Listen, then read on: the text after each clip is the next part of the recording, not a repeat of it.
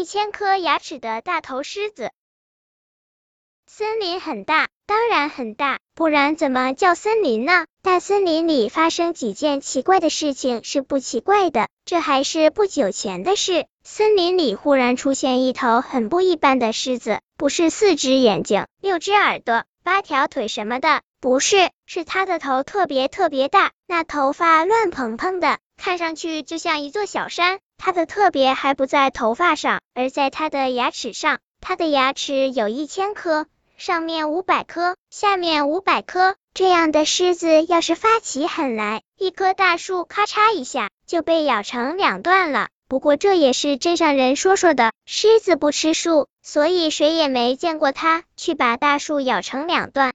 一千颗牙齿的狮子在大森林里走来走去，这没有什么。今天我要说的是，有一天。这头有一千颗牙齿的狮子走出了森林，迈着大步向一个镇走去。路边有一头牛，狮子从牛的后面悄悄接近。等到牛发觉猛兽要来吃它，想要掉过头来用犄角对付狮子时，已经来不及了。狮子冲上去，农人还来不及看清是怎么一回事，牛已经被咬成两截了。农人一看，这狮子的头这么大，牙齿这么多，又这么厉害。他不用猜就知道是那一千颗牙齿的大头狮子跑出森林来了。他扭头就往镇里逃。他见人就喊：“大头狮子来了！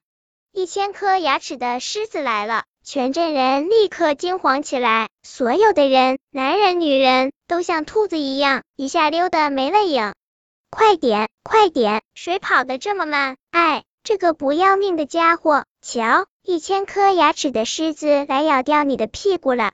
叫啊，嚷啊，哇啦哇啦，人们都逃进了房子里。现在不用怕了，现在好了。人们从窗口往外观望，狮子果然来了，正是那头一千颗牙齿的狮子。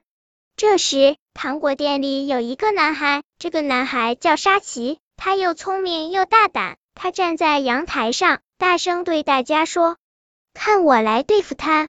沙琪对狮子说：“哎，一千颗牙齿的狮子，你别吃人，吃我给你的甜甜的糖果。”狮子停住了，他抬头看了看沙琪手上捧着的糖果，点了点头。沙琪就把糖果一块接一块地扔下去，说：“请吧，只要你喜欢。”糖果店里有的是糖果，沙琪边扔边说：“吃吧，吃吧，糖果味道真好。”狮子越吃越想吃。可是狮子不知道，吃了这么多糖果，牙齿一定会疼的。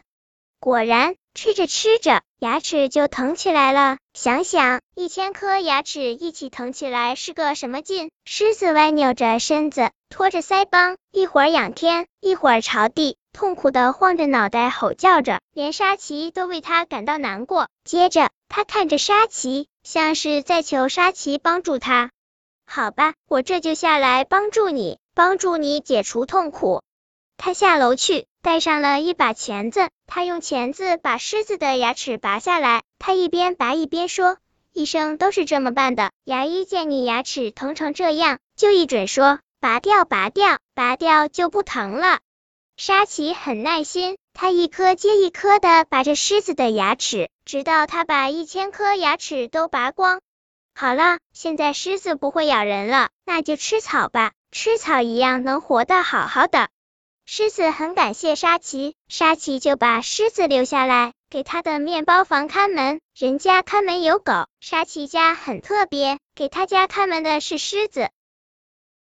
本篇故事就到这里，喜欢我的朋友可以点击订阅关注我，每日更新，不见不散。